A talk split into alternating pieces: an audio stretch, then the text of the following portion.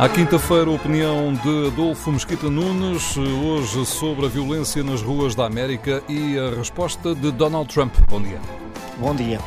Há sempre quem encontre um pretexto, uma uh, desculpa, uma justificação para não se juntar à indignação ou à comoção perante uma morte como a de George Floyd nos Estados Unidos. Há sempre um pretexto um, que pode ser encontrado, seja porque outras mortes igualmente violentas e igualmente, eventualmente, uh, objeto ou fruto de discriminação não mereceram igual comoção, seja porque noutros países, noutras latitudes, algumas até mais perto de nós, as mesmas mortes acontecem sem que se tenha gerado o mesmo tipo de indignação, seja porque na sequência dessa morte houve gente politicamente motivada que quis apropriar-se da morte para os seus propósitos políticos, seja porque há manifestantes violentos e também eles criminosos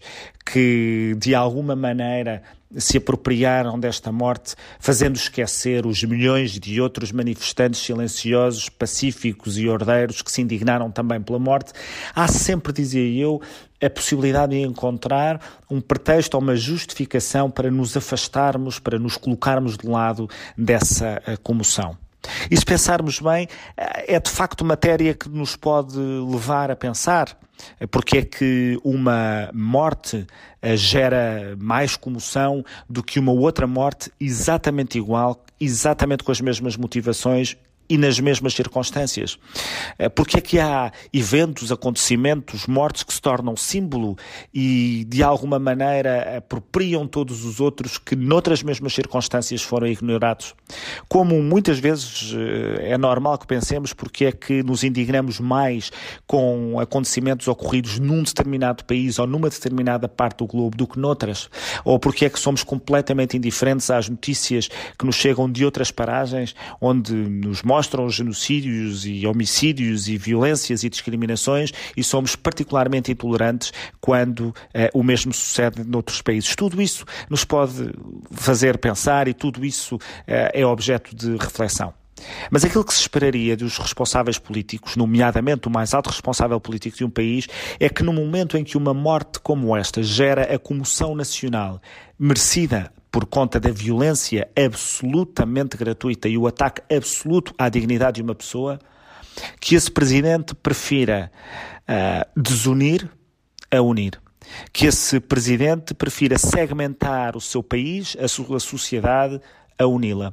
Que esse presidente prefira utilizar todos os pretextos que eu aqui apontei para poder, de alguma forma, uh, dissociar-se daquilo que é algo evidente de que não, se, não é tolerável que num país que seja governado por um democrata se assista à morte gratuita e violenta de um seu cidadão. Claro que depois há muitas outras reflexões que se poderiam fazer e que se devem fazer.